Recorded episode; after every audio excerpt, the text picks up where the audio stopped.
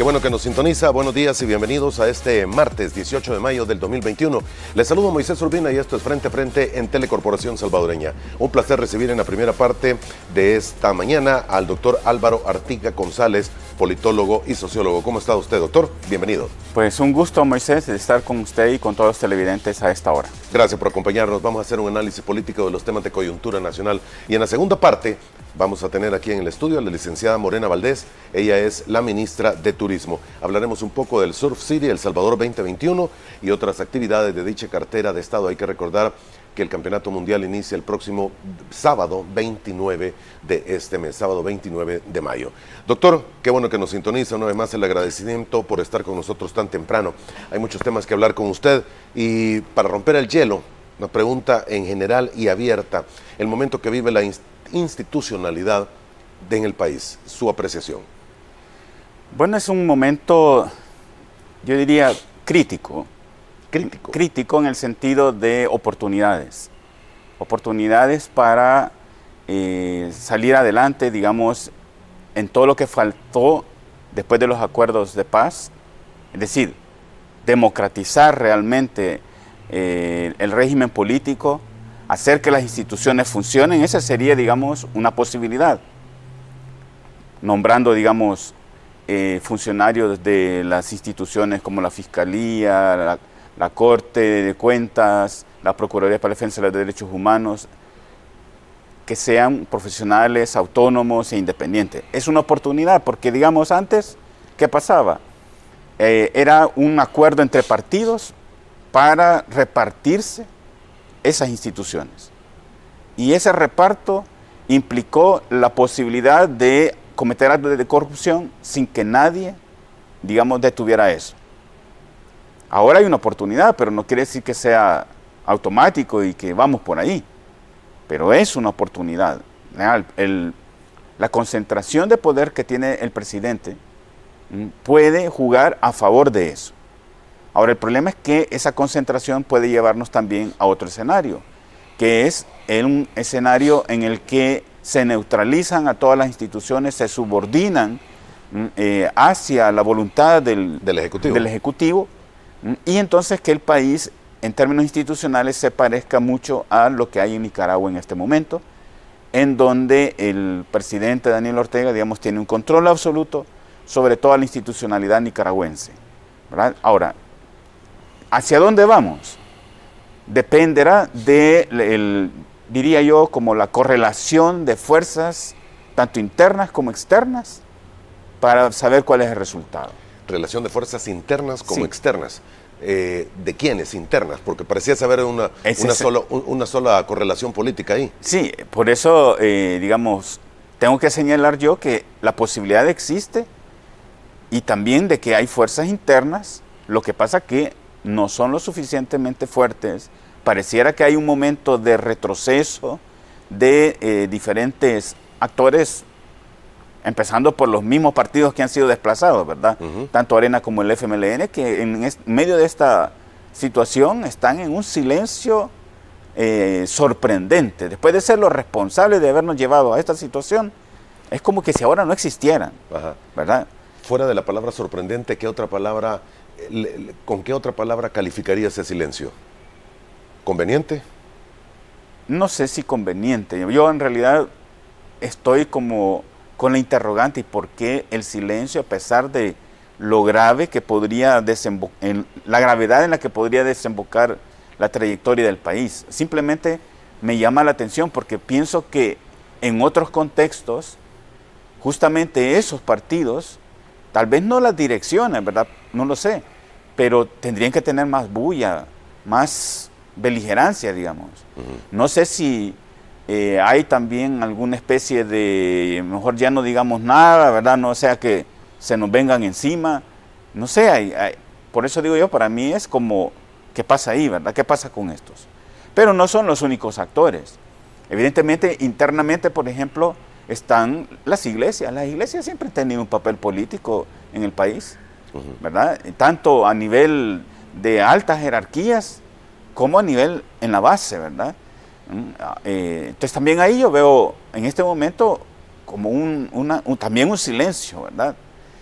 Ahora en la mañana justamente estaba pensando cómo en otras circunstancias, ante una huelga de hambre de unos empleados, ¿verdad? autoridades eclesiásticas podrían buscar intermediar o, digamos, tratar de llegar a, un, a un, diálogo. Buscar soluciones. Sí, pero, pero no, o sea, las cosas van ocurriendo. Entonces, en ese sentido, yo digo es correlación, ¿verdad? Lo puedo ilustrar quizás mejor cuando hablamos de las fuerzas externas, porque es un problema de que eh, externamente haya un esfuerzo diplomático, digamos, por presionar a que el gobierno vuelva a un punto... Al estado eh, anterior. Al, sí, sí, al estado anterior. Pero ese esfuerzo, digamos, externo no encuentra eco internamente. ¿verdad? Entonces, claro, cuando hay ese desbalance, lo más probable es que la voluntad, digamos, del presidente se va a ir imponiendo. Pero siempre tengo que dejar la posibilidad, porque si no, mire, yo tengo la sospecha, por lo que se conoció el mismo primero de mayo, incluso un tuit del presidente en el que hablaba de que, bueno, estoy satisfecho de la labor hecha por la Asamblea Legislativa, pero como ya es muy noche, ¿verdad? Entonces no podemos tener todo lo que quisiéramos en términos de instituciones, pero que eso iba a continuar en la segunda plenaria. Ya no hubo más. La reacción. ¿ah? Esto es parecido también al 9 de febrero del, año pasado, ¿verdad? ¿Mm? Que igual yo creo que ahí el presidente iba con todo, había estado invocando el, artículo del derecho a la insurrección, llega a la asamblea con un grupo de gente.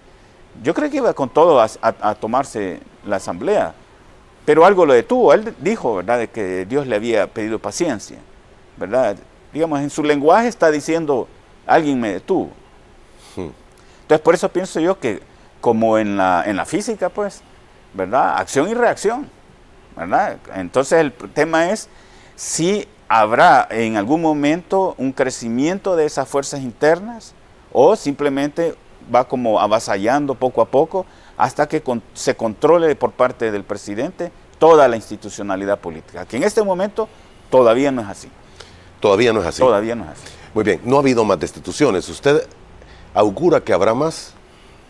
¿O, ya, o la presión externa que usted señala, perdón, ha sido lo suficientemente adecuada como para detener por el momento? Mire, eh, yo creo que siguiendo la dinámica de otros países y la propia, el propio comportamiento del presidente, creo que tienen que tomar control del Tribunal Supremo Electoral. No sé si por la vía de destituciones o, por otro medio, pero eh, es necesario el control de esa institución de cara a las elecciones de 2024, en la medida en que esas elecciones son, eh, digamos, el momento de consolidación, pueden ser el momento de consolidación de todo este esfuerzo que el presidente inició desde que fue alcalde en Nuevo Cuscatlán. ¿verdad? Yo pienso que como en Nicaragua, digamos que Daniel Ortega controla al Consejo Supremo de Elecciones ahí, ¿verdad? como en Venezuela también, yo creo que eh, para garantizarse, digamos, si acaso, pues, eh, a esas alturas hubiese crecido algún descontento interno, que en este momento, digamos, no lo hay y pensar que ya pueden hacer eso, pues tal vez, tal vez no, ¿verdad? Pero no lo quitaría, no podría decir yo, no, ya no van a haber más destituciones. La posibilidad de que hayan, porque es necesario que controlen eh, esas instituciones, y quizás en el caso de la Corte, pues ya ha sido prácticamente Corte de Cuentas, ¿verdad? Como nombró la Asamblea anterior, ¿verdad? Eh, hay unos procesos de investigación, unas auditorías que se quedaron ahí pendientes, pues también está amenazada, ¿verdad? Pero yo diría que en este momento hay como un, relajamiento en materia de destitución. Hay un relajamiento de la marea. Sin embargo, este es el eh, tuit eh, que puso el mismo presidente de la República hace seis horas y dice, no los quiero asustar ni nada, pero hoy hay sesión plenaria.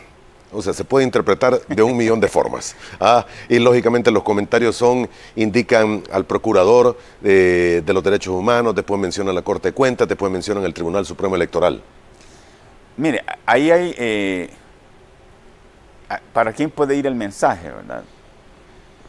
Eh, en este momento el gobierno de los Estados Unidos está en una situación tensa con el gobierno salvadoreño.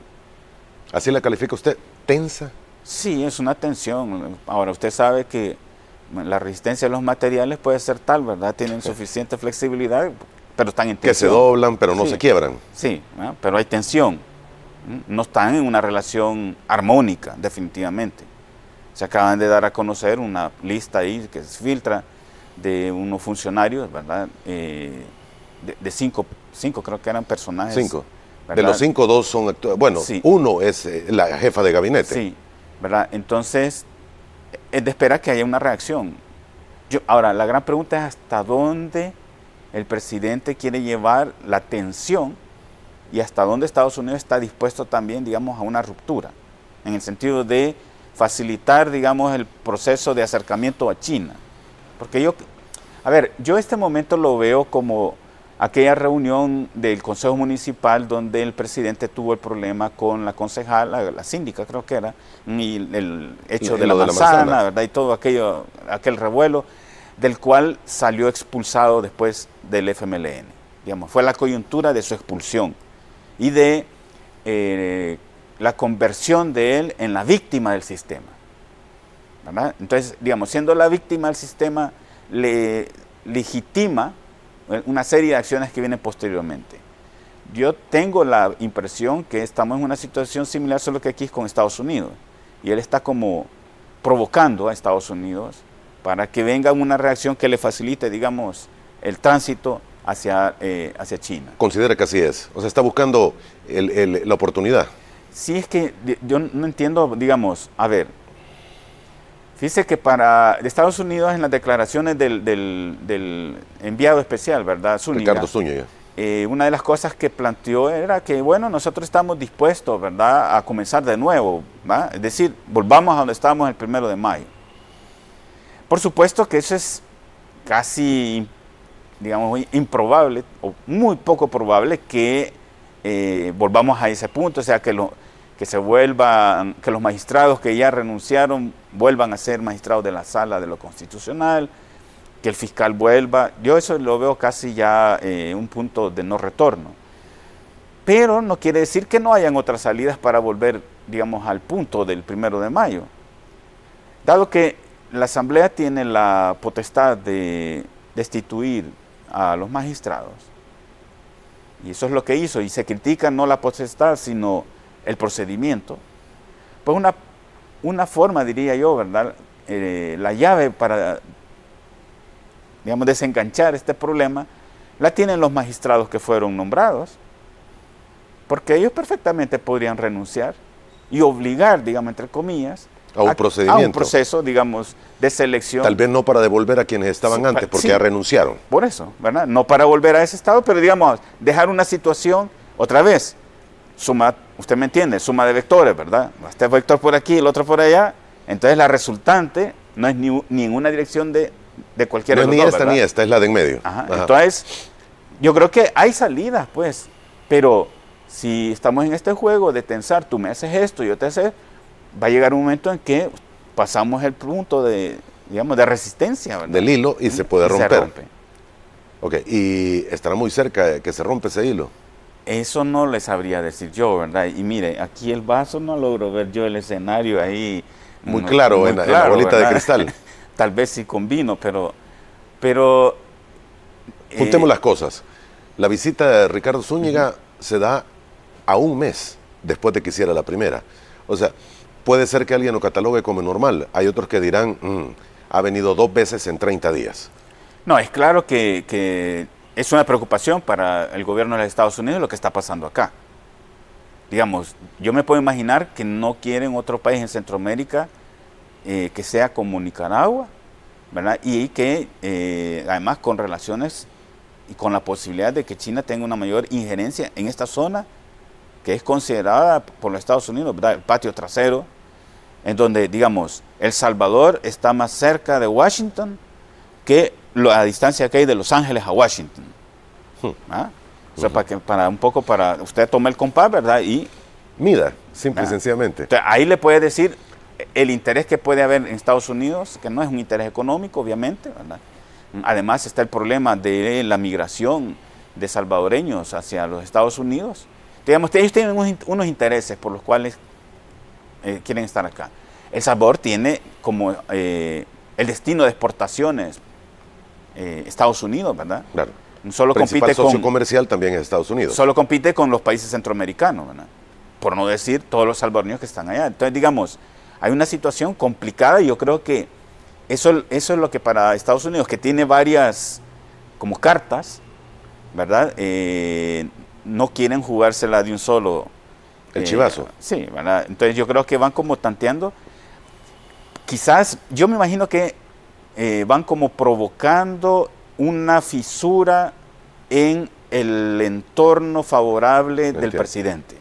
De tal manera que quienes son en este momento leales al presidente, ya sea la, como dice el presidente, ¿verdad? La sociedad civil, ¿verdad? El que vende en la calle, todos esos, que son afines, que le apoyan, pero que, reciben remesas, hasta los funcionarios más cercanos. Provocar fisuras ahí de tal manera que la gente, digamos, cercana a él se sienta como, si sigo leal al presidente, tengo perjuicios del lado, del otro lado, digamos, de, las relaciones con Estados Unidos.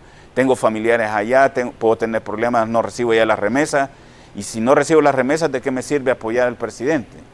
Es cuando la gente es sometida a una situación de, un conflicto de lealtades, ¿verdad? Entonces ahí se puede desmoronar cualquier cosa.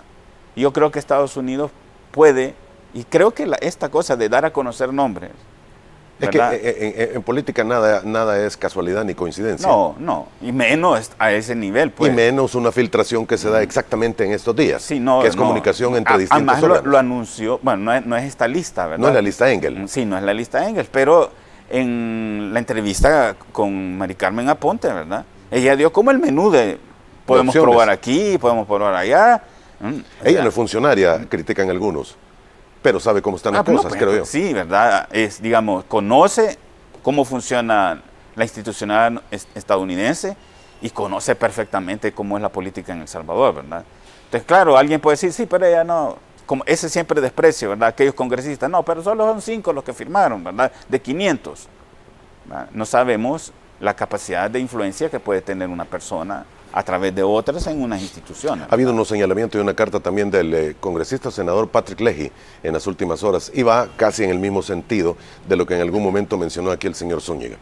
Sí, es que yo creo que, que, digamos, van a tirar así cosas para ver cómo reacciona el presidente, para ver si, a ver, vamos, este, deje de hacer eso. Pero si el presidente está empecinado porque a lo mejor hay gente más cercana a él que pueda aparecer, digamos, en la lista, esta Angels, eh, entonces antes de que se conozca esa lista podría tomar una decisión eh, drástica para aparecer de que lo que después haga Estados Unidos es la revancha, digamos. Eh, él tiene que tomar la iniciativa. Él tiene que tomar la iniciativa. Sí, para seguir en la lógica de mm, a mí me están bloqueando. Entonces es como yo hago esto y me bloquean, yo hago esto y me bloquean. Un par de comentarios de los amigos televidentes, Álvaro Mejía. Sea claro, los intereses son geopolíticos, donde se deriva todo lo demás, económico, político y migratorio. Y así es. Pues sí. Es decir... Ahí no hay más que... O sea, por eso digo, son, no fueron intereses económicos, es la zona, siempre ha sido así. Pero eso no quiere decir, también hay que, hay que plantearlo, ¿verdad? De que eh, la presencia de Estados Unidos signifique eh, un retraso para el país, porque Costa Rica, yo siempre pongo el ejemplo de Costa Rica, está en la misma zona eh, de influencia de los Estados Unidos y el índice de desarrollo humano de Costa Rica es muy alto, ¿verdad? En comparación con el resto de la región. Y está en la misma zona. O sea, el problema no es Estados Unidos desde ese punto de vista. El problema está a nivel de nuestras élites económicas principalmente, porque eh, yo creo que ah, también hay que enfocar ahí y este es otro elemento de esas fuerzas internas, ¿verdad? Eh, que también hay un silencio eh, sospechoso o un silencio que por lo menos llama la atención, que a nivel del empresariado, digamos ahí, no hay la beligerancia que pudieron haber mostrado cuando gobernaba el FMLN, ¿verdad? Siendo que quizás ahora la institucionalidad pudiese estar más amenazada que en tiempos del FMLN. Pero hay como ese ambiente, ¿verdad? Todos en silencio. Yo no sé si es miedo y entonces ante lo que estamos es ante la generalización del temor a decir cosas porque por las por las represalias que eso puede tener. Por las repercusiones que podría traer por las repercusiones que podría tener o es simplemente que están todos a la expectativa. Y como ese tipo de tweets, ¿verdad? Generan expectativa, ¿verdad? De que ahora hay sesión, ¿verdad? y a todos, a ver. Preparado, no quiero asustarlo, pero hoy hay sesión plenaria. Eh, hablábamos, no hay nada en política que sea sorpresa, ni casualidad, ni coincidencia. El presidente Nayib Bukele dice, en otra noticia, mañana a las 7 y 30, o sea, no sé si es mañana, mañana, mañana, jue, eh, mañana miércoles, eh, aterrizan a nuestro país otro medio millón de vacunas más contra el COVID-19 y agradece públicamente al presidente de China. mire, eso es bien interesante el presidente fue a hablar mal de los chinos a la Fundación Heritage, recién electo. ¿Verdad? Entonces, esa es otra cosa también que hay que tomar en cuenta, ¿verdad? Él dice una cosa un día y mañana dice otra. ¿verdad? Y hay tweets que circulan en las redes de cuando dijo, eh, cuando hemos tenido una asamblea genuflexa, eso ha sido lo peor para la corrupción, etcétera. Y ahora que tiene una asamblea genuflexa, pues dice otras cosas. Entonces, eh, ese acercamiento, así que los chinos es como que lo están esperando, salte, salte, ¿verdad? Aquí, aquí lo agarramos nosotros, ¿verdad? Lo que no sabemos nadie es las consecuencias que ese salto pueda tener, porque no sabemos realmente cuál sería la reacción de los Estados Unidos en un salto así y hasta dónde vamos a llegar. Y hasta dónde será ese salto también. Bueno, en principio, ahorita son como eh, pequeños saltitos, se va acercando, para que no sea drástico el salto. Pero no sabemos las consecuencias. Digo, igual, a ver, eh, ¿podríamos tener cooperación china para salir de problemas de atraso económico en el país? Pienso que sí. China podría hacer inversiones en la costa oriental no teníamos hace algún tiempo el problema de la, isla Perico, pues que si un chino la compraba y las implicaciones que eso tenía. Un gran escándalo que se hizo por esa isla en el Golfo. ¿verdad? Eh, la intencionalidad del, eh, eh, canal seco, ¿verdad? que cruza desde El Salvador hasta el ah, Caribe, ¿verdad? Por, Honduras, también está ahí.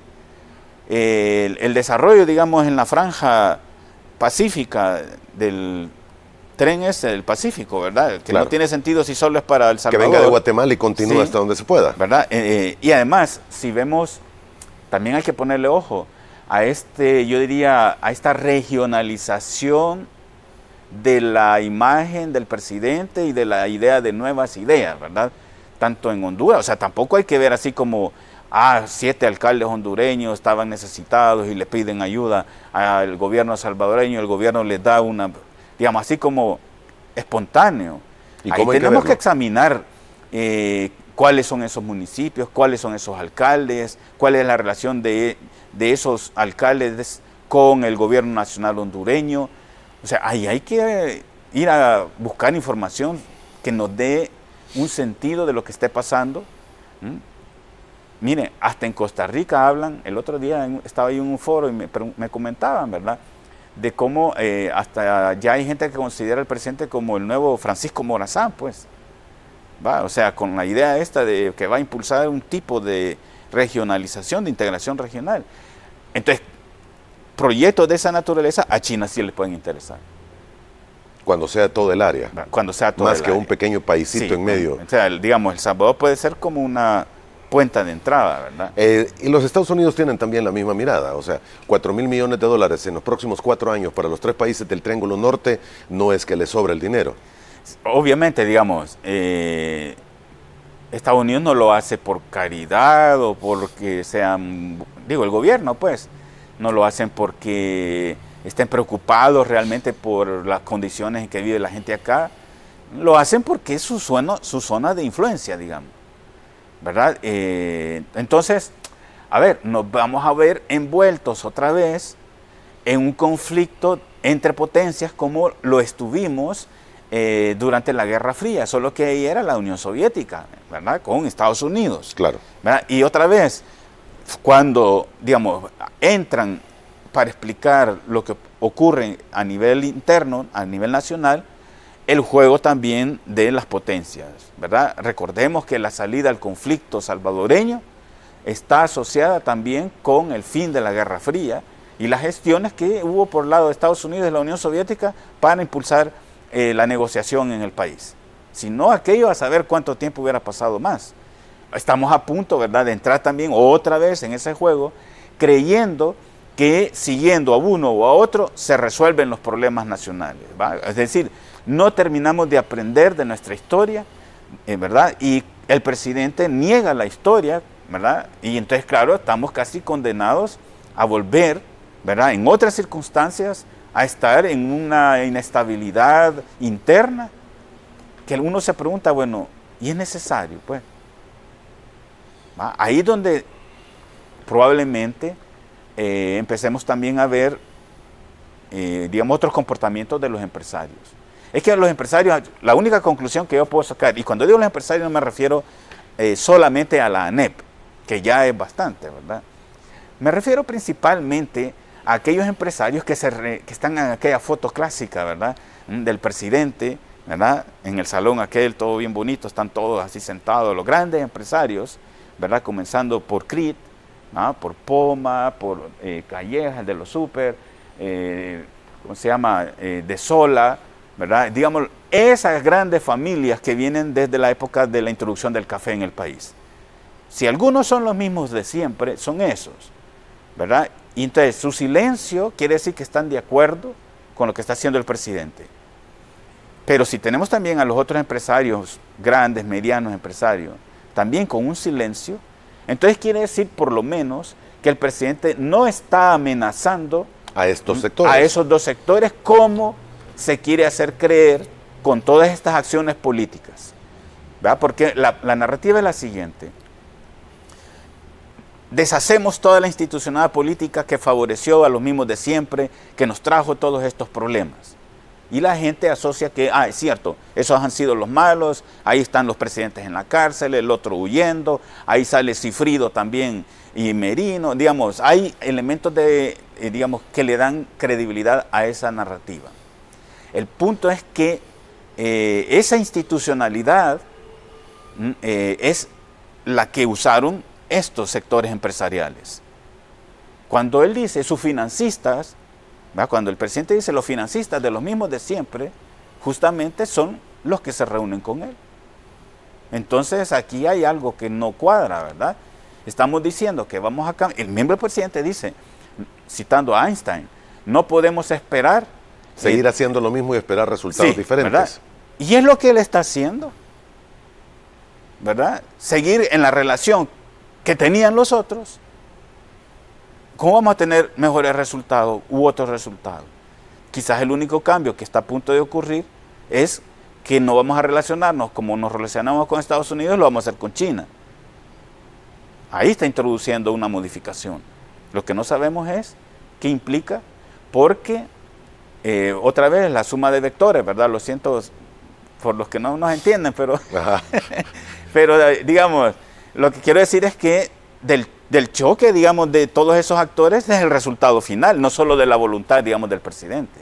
El presidente puede tener alguna voluntad de hacer algo, pero los otros si no tiene el apoyo de todos los demás vectores, no va a lograr. Pues sí.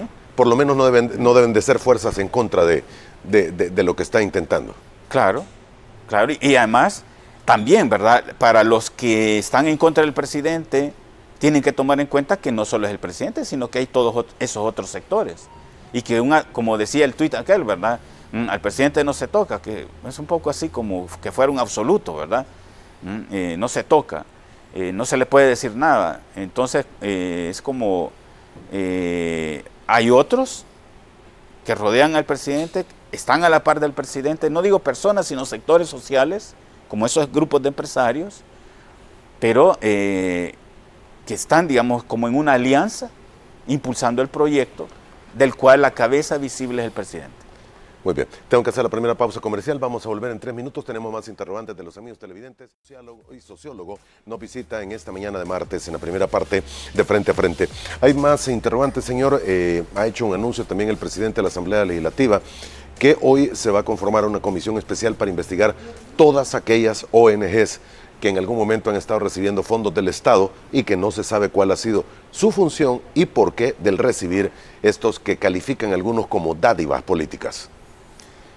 Mire, eso para mí es parte de un proceso de, lo voy a decir así, de rearticulación de las relaciones entre el gobierno y la sociedad, entre el Estado y la sociedad.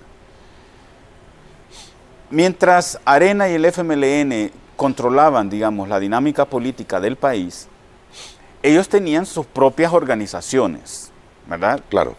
Digamos, eso ha sido así en nuestra historia por, por decenas de años.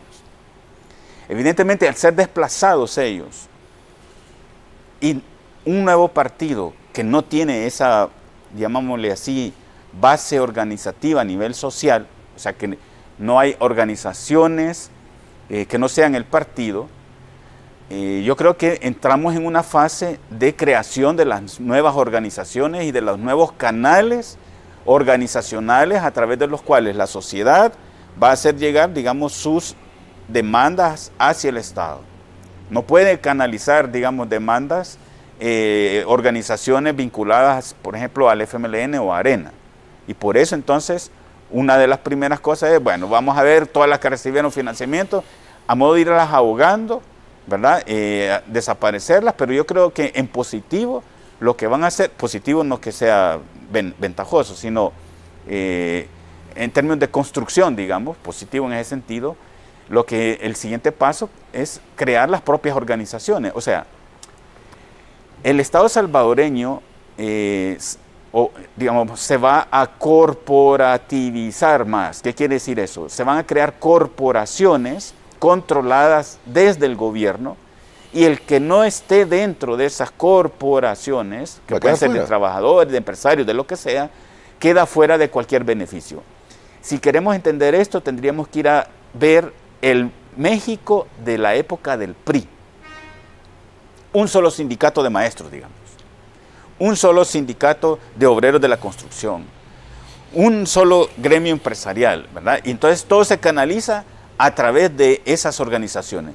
Yo creo que es ahí donde hay que poner esta acción de la Asamblea Legislativa, ¿verdad? También lo que hace el ministro de Trabajo, ¿verdad? yo creo que ese es su papel, ¿verdad? Eh, actualmente. Está en ese proceso de destrucción eh, de toda, digamos, lo que significa eh, arena, FMLN, a todo nivel, pero lo que le decía antes, ¿verdad? Eso no significa que esa desestructuración de, esa institucionalidad implique una mejora o la superación de las causas que han producido los problemas económicos y sociales que tiene el país. Es una operación, digamos, eh, para raspar, digamos, la piel, porque ahí hay un, cáncer, digamos, a nivel superficial, pero ya el cáncer había penetrado tanto que no va a resolver los problemas. Para ir, además como lo retuiteó uno de los hermanos del presidente, si se quiere acabar de raíz con el sistema... Hay que hacer cirugía. ¿Verdad? Hay que ir a donde está el problema. Hay que ir a la estructura económica donde se genera la riqueza producida en El Salvador y donde se distribuye esa riqueza. Ahí está el problema. Dos interrogantes de los amigos televidentes, conocerá usted a una de ellas, Bessie Ríos. Nos dice, hay sectores empresariales fuertes que guardan silencio, da la impresión que lo sucedido con la institucionalidad no les va a afectar. Los antipresidentes deberían analizar quiénes están atrás de todo esto, de lo cual el único visible es el presidente. Pues sí, es lo que decía, ¿verdad? ese silencio puede dar la idea de que están de acuerdo, pero también pienso yo que es un poco quedarse a la expectativa de a ver hasta dónde va a llegar y entonces no, no nos desemboquemos de, una sola vez, ¿verdad? El problema es que esa actitud puede, le está dando más chance al otro, ¿verdad? En este caso al presidente y todo su equipo, para ganar más terreno y cuando estos vengan a querer reaccionar, como en Nicaragua, ¿verdad? Sea demasiado tarde. Elena García, para Álvaro Artiga, ¿hay una dictadura en el país? A ver. Textualmente lo pone la... no, me, gusta la pregunta porque eso me permite eh, hacer una aclaración. Cuando hablamos de dictadura, hablamos de, estamos hablando a nivel de régimen político, es decir, a nivel de las reglas formales que regulan el ejercicio del poder en un país. Yo creo que a ese nivel de conjunto de reglas todavía no estamos en una dictadura. Ahora, a nivel de gobierno, que es otra cosa, el gobierno, digamos, es, un nivel inferior, creo que estamos ante un gobierno de corte autoritario, por forma de comportarse, por huir a los controles, por atacar los controles, por infundir el miedo entre la oposición, por todo lo que estamos viendo, sí es un gobierno autoritario. Lo cual no quiere decir que los gobiernos anteriores fueran democráticos. Es que eh, para mí es que, mire, para mí estamos donde hemos estado siempre. Donde hemos estado siempre. Sí, es decir, Arena y el FMLN tenían una institucionalidad controlada por ellos. Y por eso podían hacer todo lo que hicieron. El presidente está teniendo una institucionalidad, todavía no la tiene toda, pero va hacia ahí a controlar todo. Entonces, ¿dónde está la diferencia? La diferencia está en que antes había un reparto, digamos, una negociación previa Ahora no la hay. Esa sería la única diferencia. ¿verdad? Pero de ahí a hablar de que se están resolviendo los problemas del país que han dado origen a que miles de salvadoreños se vayan del país, que dieron origen a las pandillas, ¿verdad? que se estén resolviendo problemas de desigualdad, de exclusión o de segmentación social. Yo no veo nada, ¿verdad? ¿Por qué? Porque las medidas, las políticas que se están implementando actualmente son políticas paliativas de la pandemia. Y ahí nos hemos tirado ya año y medio. ¿verdad? Entonces, eh, digamos, a ese nivel más económico-social no está cambiando absolutamente nada. Más bien lo que estaría preparándose, digamos, son condiciones que, vaya, mire, China es un, es un país con un régimen autoritario, con crecimiento económico muy alto. O sea, el autoritarismo y el crecimiento económico no son divorciados, no son excluyentes. Se puede crecer económicamente, incluso puede haber algún nivel de reparto de ese crecimiento por la vía autoritaria. Digamos, esa puede ser una opción y yo creo que muchísima gente en este país no le importaría esa opción con tal de ver mejoras.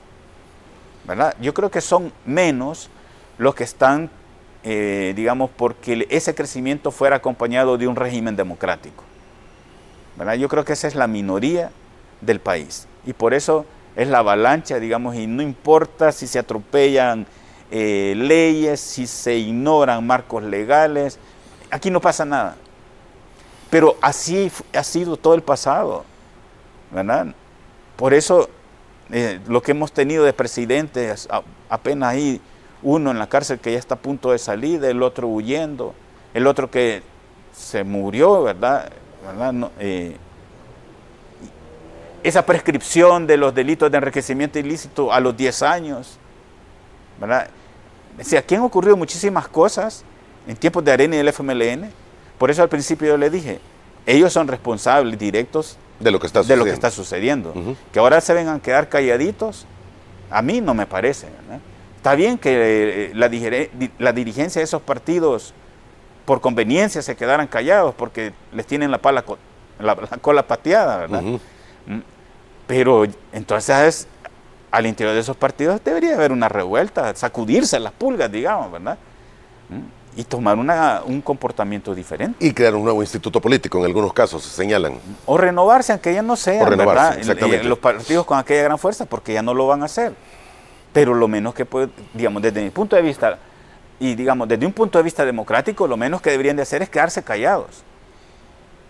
Porque están viendo desmoronarse, digamos, no un régimen democrático que no lo hemos tenido, digamos, hemos tenido en el papel, digamos, en una constitución que no se cumple. No la cumplieron los de Arena en el FMLN y estamos en lo mismo. Ok. Señor, eh, hay algunas preguntas de los amigos televidentes, no lo encuentro en este momento, pero incluso el mismo presidente lo mencionaba en un Twitter el día de ayer, si no me equivoco, de la lista que se ha filtrado. No hay nadie de arena, dice. Qué, qué, curioso que no hay de arena. Sí, la pregunta es, ¿va y? ¿Perdón? no, o sea, pues sí, o sea, es como fijarnos en lo ausente.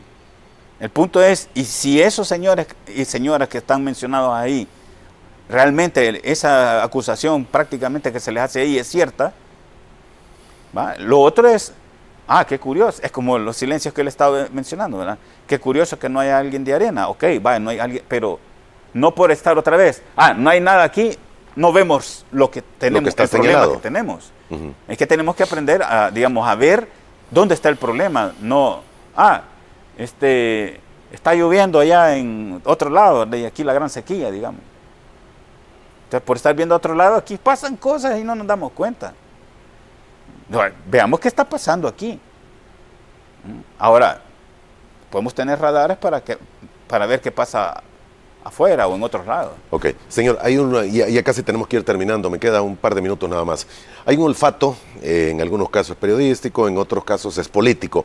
Yo creo que usted eh, anda en O2. Eh, en este sentido, de todo el menú que dio la ex embajadora Mari Carmen Aponte, ¿considera usted que es un menú real o es un menú así ficticio de, miren, todo esto puede ocurrir?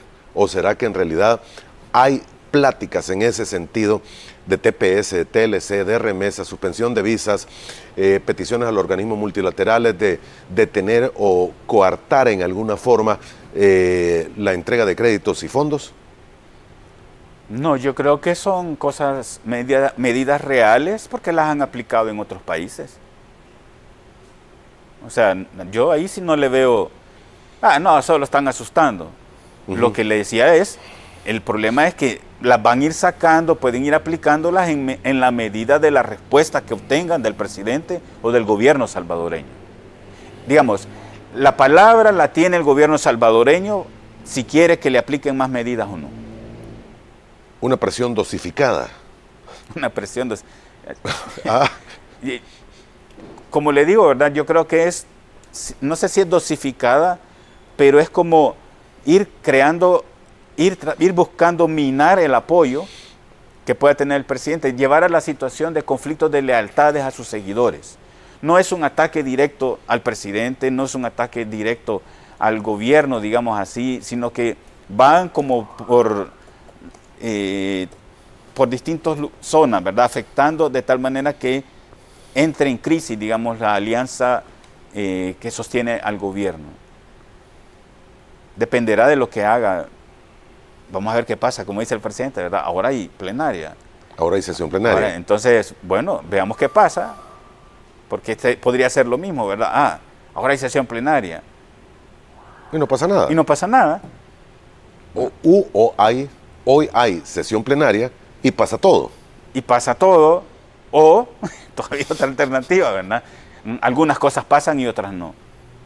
Es que estamos como en ese juego de, como, como en un póker, ¿verdad? Entonces...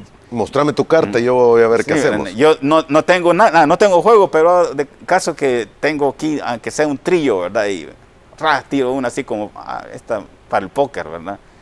Creo que estamos en ese juego, ¿verdad? Y ese es el problema, que la vida no es un juego, porque aquí se puede, en ese juego pueden salir víctimas muchísimas personas que no tienen nada que ver en ese juego. ¿verdad? Ha sido nuestra historia en el país ser eh, juego de otros intereses y siempre ha salido perdiendo la población civil o la sociedad civil, como dice el presidente. Esa ha sido la que sale siempre perdiendo. Son los que se van, son las víctimas de los homicidios, son los que viven en la exclusión, en la marginación en el país, casi como en un por los siglos de los siglos, Mientras que los que están arriba, las élites políticas, económicas, siempre tienen cómo salir de su, digamos, de estos juegos. Al final terminan yéndose del país. Y los que nos quedamos aquí Mire, lamento mucho yo en la última semana he estado hablando con jóvenes así, digamos, profesionales entre 20 y 30 años, que están, eh, digamos, en ese momento de la vida de dejar su casa, hacer su propia familia. De tomar las grandes decisiones. que eh, están casi con la desesperanza de no poder vivir en el país, aunque tengan buenos empleos, pero no le ven futuro. Entonces digo yo, no es justo, no es justo. Muy bien.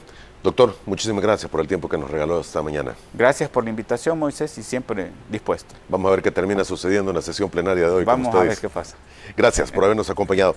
Hacemos una pausa, vamos a volver en tres minutos y estará aquí en el estudio la licenciada Morena.